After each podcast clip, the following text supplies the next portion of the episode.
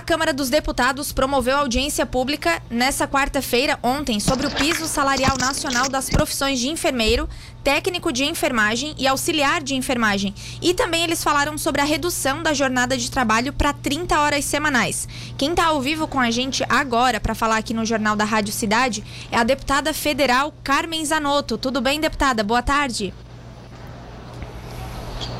Boa tarde, boa tarde, Lara. Boa tarde, todos que estão nos ouvindo. Deputada, primeiro queria saber da senhora como foi essa audiência, as definições, o que ficou definido por vocês? Bom, a audiência deu a oportunidade de todos os segmentos envolvidos, em especial os trabalhadores da enfermagem, que a gente já vinha tendo uma série de audiências públicas, de se manifestarem e mostrarem a necessidade real, que é real, a, a importância do, do piso salarial, assim como Ministério da Saúde, estados e municípios, os hospitais filantrópicos prestadores de serviço e os serviços de terapia renal substitutiva. O que foi muito importante na audiência pública é que nós estamos conseguindo ajustar o impacto financeiro. Sim, ô deputada, como era antes dessa aprovação? A gente viu que o... Deputada, está nos ouvindo? A gente fica esse piso. Estou? Pode, pode falar. Alô? Alô? Oi, desculpa, eu não sei até onde vocês me ouviram. P pode continuar falando. Lara? Oi. Tá, então a audiência pública foi o momento em que nós conseguimos receber por parte do Ministério da Saúde os impactos que eles estão uh, calculando para a implantação do piso salarial. É importante lembrar que a LU. Tá cortando. Antes de 2000. Os projetos que ainda estão tramitando são de 2000 para cá. A decisão da enfermagem é não discutir nesse momento mais a jornada de trabalho, o PL 2295, que é de 2000, que trata das 30 horas, e sim discutirmos apenas a urgência e a necessidade da implantação de um piso para os enfermeiros, técnicos e auxiliares de enfermagem e parteiras.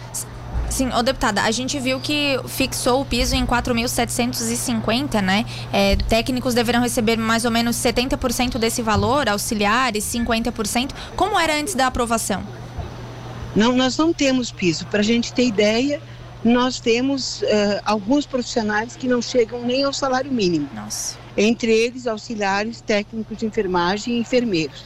Ontem, durante a audiência pública, inclusive, nós recebemos através da democracia, uma série de documentos mostrando que alguns hospitais ou serviços não conseguem e não estão pagando nem o piso salarial.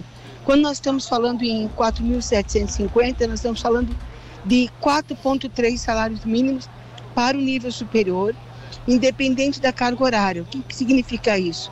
Se ele trabalha 30, se ele trabalha 40 ou 44 horas semanais. É o mínimo a enfermagem pedia 7.330, recuou né, para esse valor e agora nós precisamos, hoje inclusive tivemos uma reunião com o relator geral do orçamento, garantir os recursos necessários para a gente aprovar e de fato se tornar realidade, porque não basta a gente aprovar o piso se nós não garantirmos os recursos para fazer frente a essa demanda. Perfeito. Eu até ia falar, né? Quem ia, vai, vai arcar com esses custos, porque eu estava lendo antes de entrar ao vivo aqui no jornal, muitas, muitos são contrários é, a esse aumento, justamente por não terem condições de aumentar o salário dos funcionários, né? Até li sobre fechamento de leitos, deixar de atender pacientes. Quem é, já tem estipulado quem vai arcar com esses custos, deputada?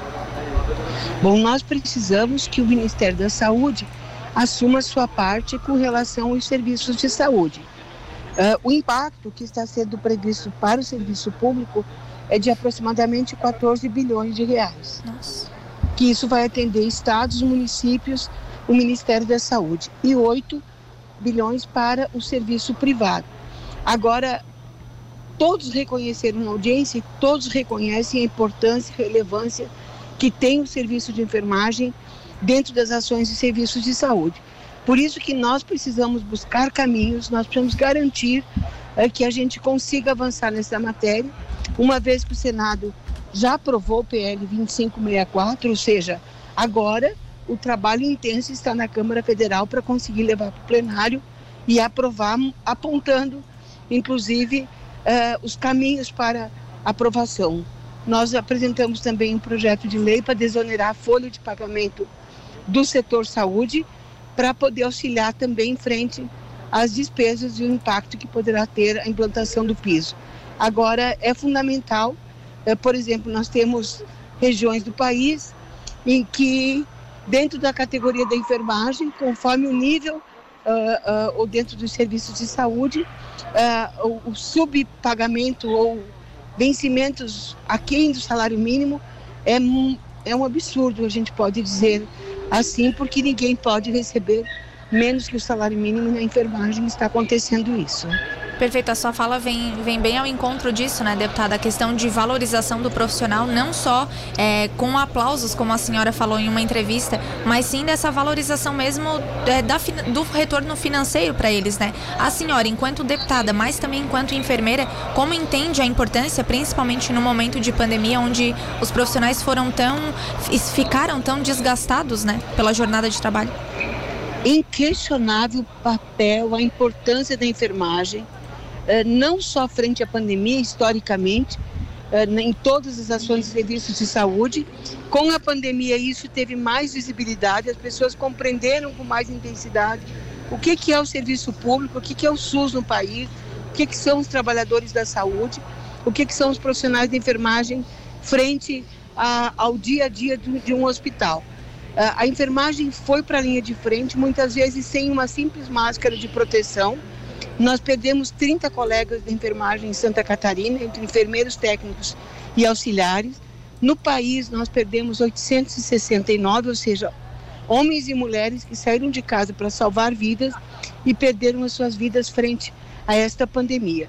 E eu, nesse, esses números, eu estou falando só dos números dos profissionais da saúde da área da enfermagem. Então, valorizar a enfermagem é muito mais do que a gente aplaudir, é buscar os caminhos para garantir um vencimento, no mínimo, digno é, para uma jornada de trabalho tão estressante, com tantas questões complexas que se vive no dia a dia na saúde.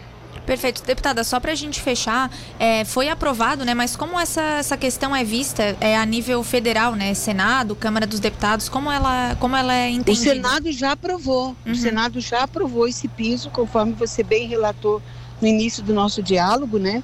4,750 para os enfermeiros, vai ficar 325 para técnicos de enfermagem, 2,375 para auxiliares e parteiras.